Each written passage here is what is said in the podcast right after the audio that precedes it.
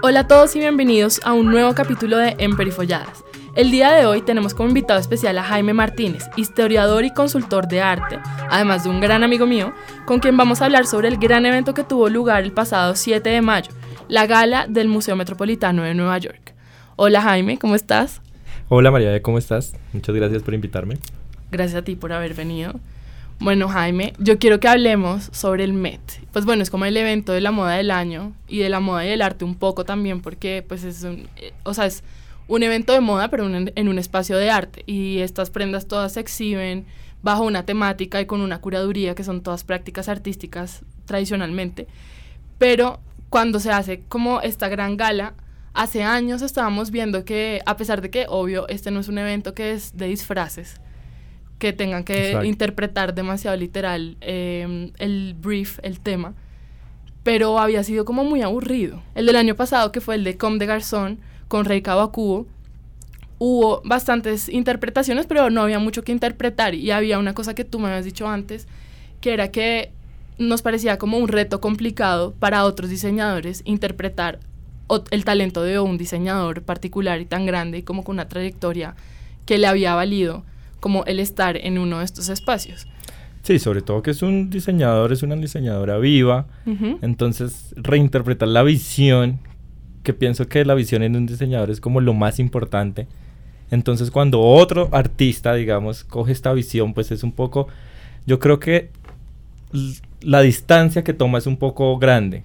Entonces, a veces siento que eso fue lo que pasó en el Met el año pasado, que no hubo propuestas tan ni extravagantes, pero tampoco tan vanguardistas, ni, ni tampoco propuestas que en verdad redefinieran lo que era el tema, sino que simplemente fue, fueron ideas un poco sobre lo que, ideas safe. Y además antes, por ejemplo, en, cuando fue el tema del punk, que fue hace creo que dos años, dos o tres en años. 2014 que me acuerdo la imagen de Miley Cyrus con el pelo en puntas y un vestido de malla que a mí personalmente no me gustó para nada. Y pues había propuestas interesantes, pero yo siento que es una estética tan concreta y que todos conocemos. El reto es como innovar, pero de pronto no hubo tanta innovación. En cambio, en este tema del catolicismo, a pesar de que ha sido muy polémico, pues por todos los problemas como políticos y sociales que hay en torno a la iglesia católica, eh, de pederastia y todo esto, más allá de eso, yo siento que es un tema que todos lo tenemos claro, todos tenemos una idea, pero está abierto a la interpretación. Además que yo siento que desde el principio también el arte y la religión han estado muy unidos. Digamos, no con la religión católica, sino el arte en realidad con las cosmogonías, en culturas prehispánicas, también en las culturas prehistóricas. Entonces el arte y la religión siempre han tenido como un lazo muy fuerte, ¿no? Y la Iglesia Católica en general, la Iglesia Católica sí ha servido para inspirar muchos de los grandes artistas que tenemos. Entonces siento que la Iglesia como institución, más que representar toda una religión, pero la iglesia en verdad como la institución sí ha servido de base primero durante muchos siglos, desde el medioevo hasta el, barroco, sirvió también como los grandes mecenas, ¿no? Entonces eran los grandes mecenas de los artistas. Entonces sí hay una relación demasiado directa en este tema, que creo que es algo que los diseñadores actuales, muchos igual siguen muy influenciados, ya sea por artistas de esta época, no por la institución en sí, sino por artistas que, que fueron predominantes. Hay que partir de un punto y es que Andrew Bolton, que fue el curador este año de la exposición, duró cinco años intentando sacar adelante este concepto. En un inicio él quería hacerlo sobre todas las religiones, o pues no todas, pero las principales religiones, sobre el budismo, el judaísmo, el islam, el hinduismo y el catolicismo, pero en los archivos del Met y en los archivos de moda y en todas las piezas que estaban obteniendo del Vaticano, de otros diseñadores, él, decía que el 80% de estas piezas eran influenciadas solamente por el catolicismo o eran piezas rescatadas de tradiciones católicas nada más. Entonces él no quería que el resto de religiones quedaran como accesorias, como, como de las religiones del mundo, y entonces 80% católicos, que es lo que siempre pasa, que es como la visión occidental, como si fuera la visión única en la cultura y pues en todo. Entonces, pues bueno, al final él se decidió y fueron como cinco años de ires y venires con Donatella Versace, eh, Anna Wintour en el Vaticano, que yo me imagino unas escenas demasiado raras. Sí, como una cena con los dos, la última cena con los dos apóstoles, pero en la mitad de pronto el Papa. Andrelota. sí. Y al otro lado, a su lado, Anna Wintour. Y después Judas como Andrew Walton, que va a traicionar a la iglesia con todas estas subversiones de la moda. Pero, pero bueno, o sea, me pareció muy interesante que además fuera como todo este proceso tan grande, como esto, de este ritual, me imagino que se habrá vuelto de ir, los ires y venires, de ir y hablar y, e indagar y persuadir a la iglesia, que además es una institución que ya está como muy subvalorada, a pesar de que pues siga manteniendo su poder, digamos, en la fe, pero ya políticamente no necesariamente tiene el impacto que tenía antes, pero en el imaginario sí, porque yo siento que, hombre, no a todos, pero de pronto si todos hemos tenido experiencias cercanas o lejanas con criarnos católicos o con ver personas criándose como católicos. Con esto quería hablar era como un poco de en el imaginario católico y en como todas estas visiones del catolicismo estéticas, siempre ha habido esa, esa, ese interés de la iglesia por transmitir una experiencia estética que lo una a uno con Dios. Que eso lo veíamos en las iglesias, por ejemplo, en las iglesias góticas, como el juego con la luz que hacían, y todo esto ahorita lo vemos reflejado en la manera como los vestidos, algunos, pues tienen como esa influencia que no es literal, o sea, no es ser, no es lo que vimos con Kim Kardashian, que llegó un cáliz el cáliz de oro. El cáliz de oro a la alfombra roja y ya, y fue eso literal, y es como, bueno, religión, objeto, cáliz, tendencia, los 90 en la cara y se acabó. Exacto. Hablemos ahora de los looks. Bueno, Francis McDormand, mi favorita, además, me encantó. me parecía que me parecía que además salía era como un personaje que fácilmente podría encontrar en un cuadro de, del Bosco, que además es uno de mis pintores favoritos. Entonces, me gustó mucho que jugó con esta idea de no el catolicismo que nos que nos oprime todo el tiempo, en este catolicismo un poco sombrío que también a veces tenemos nosotros en nuestro imaginario, ¿no? Entonces es como la monja que está recluida o estos conventos de, pues en donde se aíslan, sino que es un catolicismo un poco mucho más... Como juguetón. Más juguetón, exacto. Y un poco más pintoresco, como que los colores son un poco más pintorescos en este tipo de... Es el Edén, ¿no? Es como este jardín un poco en donde antes del gran pecado original todos vivíamos. Entonces es esta idea de que los humanos estamos ahí divirtiéndonos. Y me parece que además ella con todas las poses que hizo, porque además verla posar era igual de interesante que ver su vestido. Siento que ella estaba haciendo una acción muy performática como de recrear ella que estaba haciendo antes de que Eva mordiera la manzana, ¿no? Eso me encanta. Para las personas que están escuchando, vamos a dejar con junto con este podcast todas las fotos y referencias de lo que estamos hablando para que vean y describamos un poco el vestido de Frances McDormand, nuestro favorito, que es una capa como de un color aguamarina intenso y un tocado, que son como unas plumas que se le van saliendo como de la cabeza, como unos pajaritos que le van volando alrededor. Y tú decías una cosa muy linda, que esos pajaritos era como, como esos pensamientos que se nos escapan y que vienen como desde lo religioso, desde lo espiritual, como desde ese mundo interior y ella está jugando todo el tiempo con eso. Además, lo que tú dices, sus poses son súper dramáticas. Ella se lanza como contra las paredes del museo. Em, Exacto. Además, que es algo que tú nombrabas ahorita y es un poco. Siento que lo interesante de estas galas, lo interesante del meta, además, no es apropiarse de los objetos o apropiarse de. Este look lo voy a traducir a un vestido, sino la idea es la experiencia que en verdad eso nos da, o sea, la idea del catolicismo como experiencia. Sí, de acuerdo. Yo creo que la exposición, la exhibición sí está para un rigor un poco más artístico, o sea, la exhibición tiene bastantes curadores, el curador in chief del MED es el encargado, Andrew Bolton es el encargado, digamos, de esa exposición. Eh, es una eh, exposición que dura hasta octubre, o sea, es una exposición seria dentro de todo el, el programa que tiene el museo. Pero siento que la inauguración se ha vuelto es este evento en el que la gente que no está tan cercana al arte igual puede interpretar los temas. Entonces, ese tipo de experiencias es lo que me gusta a mí a veces ver en los vestidos del Met. o Sí, claro, las y lo, lo traen como a las tendencias del momento, lo traen a los looks. A mí me encanta cuando empiezan a salir todas estas notas en las revistas de moda. Cómo hacer de manera barata con el maquillaje de Farmatodo el look de, no sé, de Lana del Rey. de Selena Gómez este año. de Selena por Gómez, que fue, ah, digámoslo, fue un fracaso. Fue un fracaso. Incluso Selena salió diciendo como me pifié, perdón, no sabía qué estaba haciendo. Pero sí, salió además diciendo que me vi en el espejo, estaba bien, pero cuando me vi en las fotos ya no, ¿no? No, pues, o sea, a las personas que no la han visto, esta es una persona que parece que hubiera salido de un sauna directo a la alfombra roja, que obviamente si fuera, no sé, si el tema del Met fuera domingo en la playa, quizás habría Sí. sido mucho más acorde, pero tenía un brillo. De hecho, me acuerdo de una anécdota cuando yo estaba chiquita y nos estaban preparando en el colegio para hacer la primera comunión. Nos llevaron a un retiro, a hacer un retiro en un sitio que se llama el Foyer de Charité, que es a las afueras de Bogotá. Y pues era, o sea, hay como una clínica de personas, no sé, como de minusválidos, a los que uno iba a visitar y todas chiquitas, pues íbamos en filita a visitar a las personas como en su lecho de muerte, muchas. Fue algo fuerte, traumático, lo acepto. Pero entonces me acuerdo que nos decían que si la Virgen llegaba y lo visitaba a uno cuando uno estaba haciendo estas buenas obras, uno aparecía el otro día con la cara llena de escarcha. Entonces Ok. yo dije como tal vez Elena Gómez fue visitada por la Virgen María y por eso tiene la cara llena de bronceador o no sé qué era lo que tenía.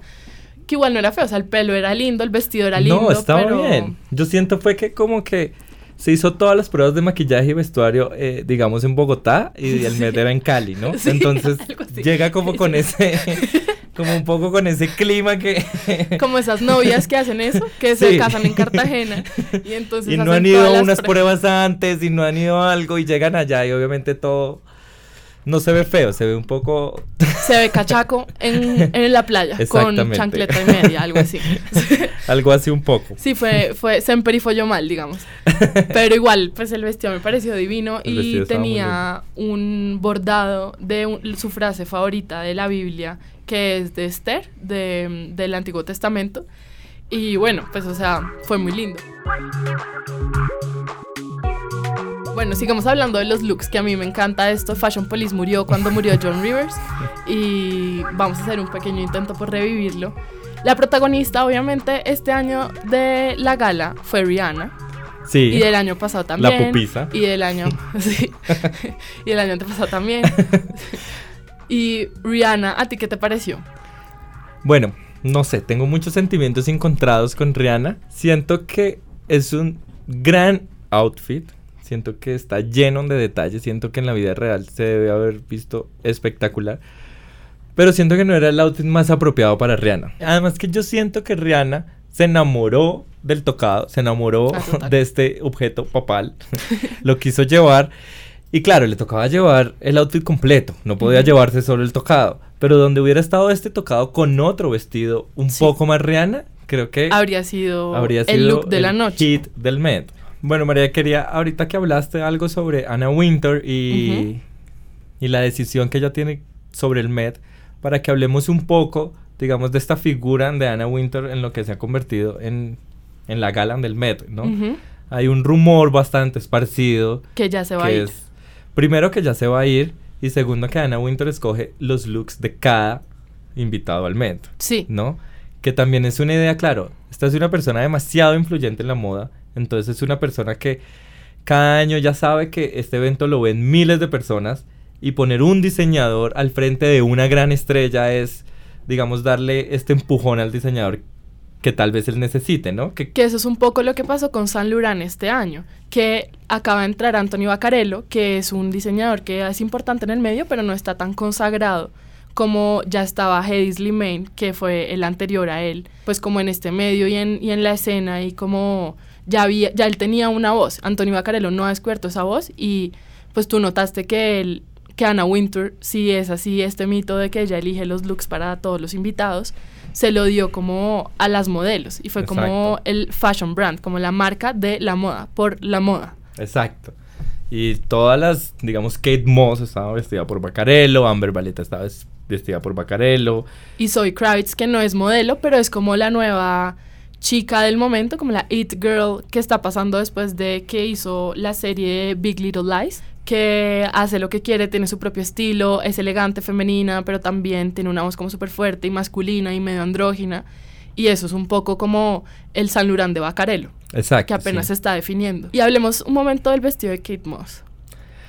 Bueno, Kate Moss, mi ídolo. el de muchos, sí. mi ídolo, me encantó, me parecía una referencia a Los Ángeles Caídos, ya lo hemos hablado en un momento. y ella es un ángel caído, en tanto inventó el heroin chic Totalmente. En los años 90. es como el gran ángel caído que la moda jamás va a dejar de patrocinar, ¿no? Entonces... Y decíamos también que si en algún punto hacen una gala del Met sobre una modelo, va a ser sobre Kate Moss. Totalmente. Y hablemos un momento de eso, ya que mencionabas que parece ser, los rumores dicen que es el último año de Anna Winter, ¿no? Entonces es pensar un poco qué va a pasar con el Met. O sea, la gala claramente va a seguir, las exposiciones claramente van a seguir. Pero siento que en la moda, ya que hablábamos de Kate Moss, la moda tiene algo y es que se construye también alrededor de mitos, ¿no? Estas personas son súper son súper míticas en la moda, Kate Moss, Anna Winter, entonces en el momento en que ella se vaya, ¿qué quiere uno ir al Met? no ¿A la gala? Es que de pronto uno siempre cree que después de un gran icono solo puede llegar la decadencia o el final de, algo. Y en la moda pues nos prueba una y otra vez que lo que es el final es de un ciclo, pero vuelve a empezar. Pero ahorita también siento que estamos en, frente a un panorama de la moda en el mundo en que hay tanta diversidad y hay tantas voces que ya no hay como esa persona canónica que define todo. Antes de Anna Winter, por ejemplo, quien se encargaba y quien le dio el sentido a la gala del Met como lo tiene hoy en día fue Diana Brilland, que es creo que mi editora de la historia de Vogue favorita y una de mis personas favoritas en general. Vayan a ver The Eye Has to Travel, que está en, creo que está en Netflix. Es el documental sobre la vida de ella, que fue antes de Anna Wintour, esta persona que revolucionó lo que entendemos hoy en día como moda, porque antes la moda pues solamente era producto y Diana Reland dijo, no, la moda no importa el vestido que tú te pongas, importa la historia que está detrás. O sea, yo no quiero el vestido por el vestido, sino que yo quiero ser esa persona que tiene ese vestido y quiero su vida y quiero su sueño y quiero todo esto. Diana Reland llega al Met, le propone el Met cuando ella sale de Vogue porque se volvió como una persona demasiado polémica en la revista. Y cuando inicia esto, le decían como, bueno, pues tenemos que hacer esta exposición, siempre hacemos todos los años una gala para recolectar dinero Ahí les tiro un dato curioso de lo que vale una mesa en el Met, son 270 mil dólares, y una silla, sentarse en el Met, vale 27 mil dólares aproximadamente. Sí, que el año pasado el Met, la gala nomás recogió 12 millones de dólares. Sí, exacto. Todos destinados al Instituto de Moda del museo. Exacto. Entonces a Diana Rieland le dijeron como, bueno, encárguese usted de conseguir esto. Y ella lo que lo volvió fue un gran show. Luego llega Anna Wintour, como en los 90 también. O sea, está pasando por un periodo en que ya no tenía la misma bomba y la misma opulencia y el mismo protagonismo que tenía cuando estaba Diana Reland y ella lo revive. Entonces ahora estamos como a puertas de una nueva muerte del Met y de Vogue y del sistema de la moda y de todo, porque estamos además en el, la posmodernidad donde todo es el apocalipsis. Yo habría pensado hace unos años que la persona que se hubiera podido tomar la posición de Anna Winter era quizás Franca Sosani, pero Franca Sosani murió. No está. Entonces, lamentablemente, esa gran voz y esa gran visión de la moda italiana y europea, pues ya no está. Y ahorita, pues no sabría quién pueda ser como el reemplazo idóneo y quien además tome todas las responsabilidades que tiene Anna Winter encima, porque no es solo el Met y no es solo Vogue, ella es como editora, jefe de todo con The Nast. Sí.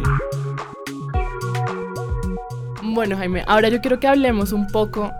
A mí no me gusta hablar solo de la moda en términos gringos y europeos, porque me parece que ya eso está mandado a recoger y que la nueva voz de la moda mundial se está como forjando desde Latinoamérica y me gusta traer como todos estos temas acá. ¿Tú cómo crees? ¿Tú sientes que aquí podría llegar a haber o ha habido algún intento de hacer un evento de moda de esta índole, como entre de museos, pero como desde la perspectiva de los diseñadores aquí, más allá de las ferias de moda que hay, que sí son meramente comerciales? Bueno, creo que no, o en el momento no, no conozco, eh, pero sí sé que ha habido algunos intentos de hacer algo entre artistas que trabajan un poco el tema de la moda, pero no son diseñadores. Entonces, por ejemplo, me acuerdo mucho hace dos años, tres años, quizás en el 2015, hicieron una exposición en el Museo Santa Clara con Barbarita Cardoso. Barbarita Cardoso, que es una artista que trabaja los textiles, que es una artista que trabaja vestidos. Y bueno, no sé si han ido al Museo Santa Clara. El Museo Santa Clara es de los... Ahorita se llama museo, museo iglesia, pero es una iglesia colonial de las iglesias coloniales más lindas que tiene Colombia, sobre todo porque, porque su techo está totalmente cubierto con la minilla de oro, entonces entrar allá es un poco esta experiencia, no gótica ni medieval, pero sí esta experiencia totalmente católica en nuestro contexto. Queda más interesante eso mezclado con el tema de este año del Met. Exacto, como que me parece que es cuando estaba viendo el tema, cuando estaba, cuando me acuerdo que lanzaron el tema, me acordé mucho de esa, de esa exposición que se hizo. Entonces creo que sí ha habido algunos intentos, digamos. Y cuéntanos un poco cómo era esa exposición, qué otras piezas artísticas había. Bueno, de hecho había muchos vestidos, digamos en maniquís, pero no eran vestidos para usar, sí. sino que eran totalmente obras de arte, eran totalmente objetos. Y había otras intervenciones también un poco más escultóricas, un poco más hacia la idea de la escultura que del vestido. El Museo Santa Clara tiene algo y es que el museo solo presta en el espacio interno, entonces uno no puede intervenir absolutamente nada. Entonces todas las exposiciones ahí quedan un poco como enmarcadas dentro. Son como casi unas instalaciones. Son casi más que la exposición del cubo blanco a la que estamos acostumbrados de galería Exactamente. o de museo moderno. Entonces es un poco esta idea que también es interesante como desde el arte, ¿no? Entonces se empiezan a apropiar un poco de estos temas otra vez y se dan exposiciones de esta índole. Creo que es algo que se puede todavía trabajar bastante, la relación Claro, yo siento que es como un campo fértil que de pronto ha sido una puerta que ha estado cerrada mucho tiempo por esta discusión, pues que además es histórica y universal, de que la moda no es arte, de que la moda es un tema frívolo o no lo es, pero pues ya eso está también como mandado a recoger pensar de esa manera solamente. Sí, que cada vez que uno piensa en eso, yo creo que debería uno pensar si John Galliano es un artista o no. Sí. Y la respuesta es muy obvia. Todo, de que no, mentiras. De que de no. que sí. no, cualquiera que investigue a John Galliano creo que puede darse cuenta que... Que tiene los mismos procesos de un artista. Exactamente. Que son los mismos ciclos creativos, de investigación, de creación, de experimentación. Y la única diferencia es que es un arte que se puede llevar puesto, pero más o menos, porque si uno ve John Galliano en Margiela ahorita, en Maison Margiela, son unas obras casi abstractas que se ponen sobre las modelos, pero que no son una pieza, o sea, no podemos equiparar eso a puro diseño utilitario de unos tenis Adidas o una sudadera punto blanco o alguna cosa así. Exacto. Sino que son piezas que pueden pertenecer a un museo. Otros diseñadores que hacen eso mucho son Victor y Rolf, Sí. Que hace dos años más o menos hicieron una colección que de hecho eran cuadros que se iban deconstruyendo sobre la modelo y eran como ciclos de, de, la obra hasta que, que pasaba de un cuadro con un marco divino, dorado, súper repujado, hasta llegar como a lo mínimo a versión que era ya un vestido de jean y se iba como transformando y eso era pues era como un performance más que un simple desfile de modas. Aquí en Colombia no sé, no voy a decir que no hay, pero no tienen una voz muy fuerte diseñadores que estén a ese nivel como de explorar la estética más allá de la mera prenda, pero siento que cada vez está haciendo más el espacio, en tanto el espacio lo hace uno mismo y a través de redes se pues ya uno tiene las puertas abiertas para ir experimentando lo que quiera Sí, creo que los diseñadores que igual en estos momentos están,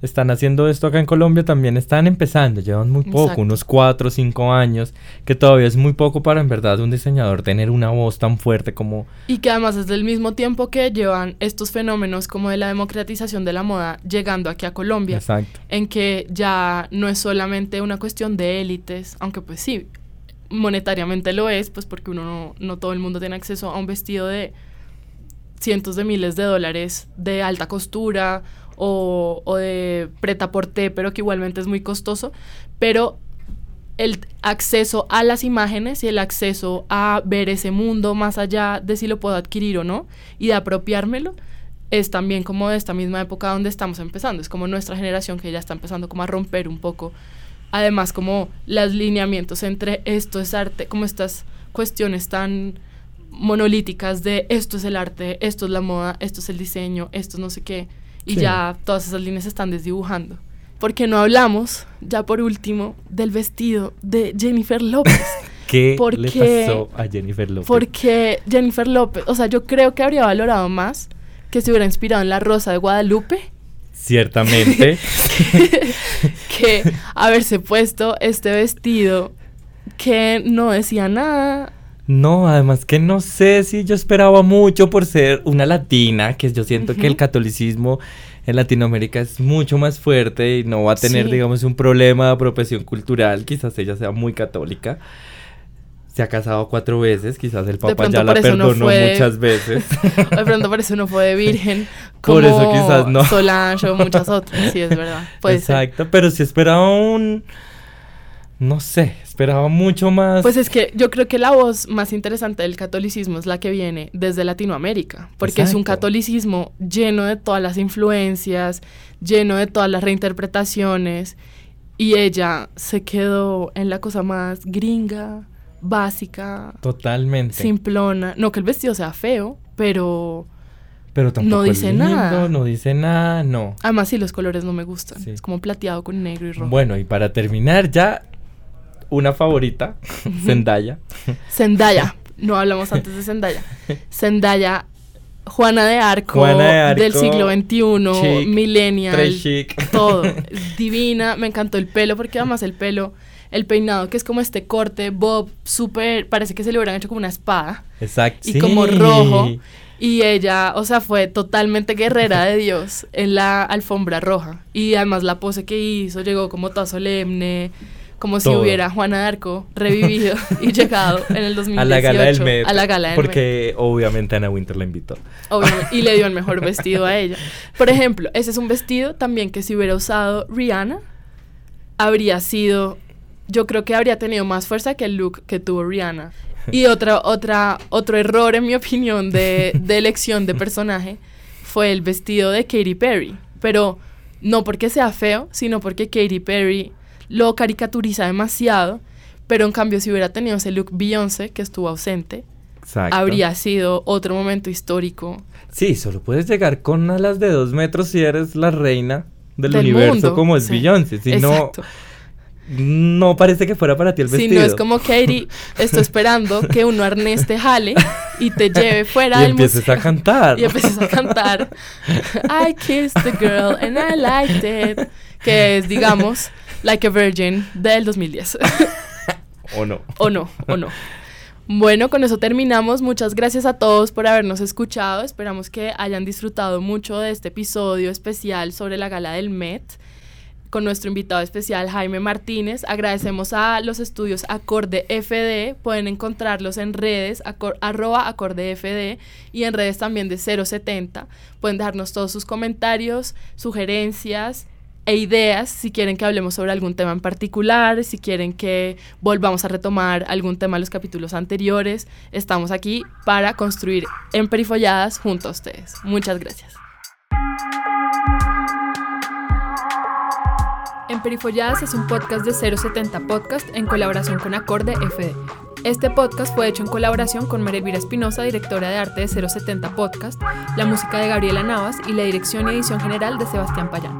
Para comentarios, sugerencias o preguntas sobre temas que quieran que tratemos, síganos en nuestras redes sociales en Twitter, arroba 070 o arroba Vanessa Rosales guion abajo o en Instagram en arroba 070, arroba Vanessa Rosales guion abajo o arroba María E. E. Marinovich. Muchas gracias.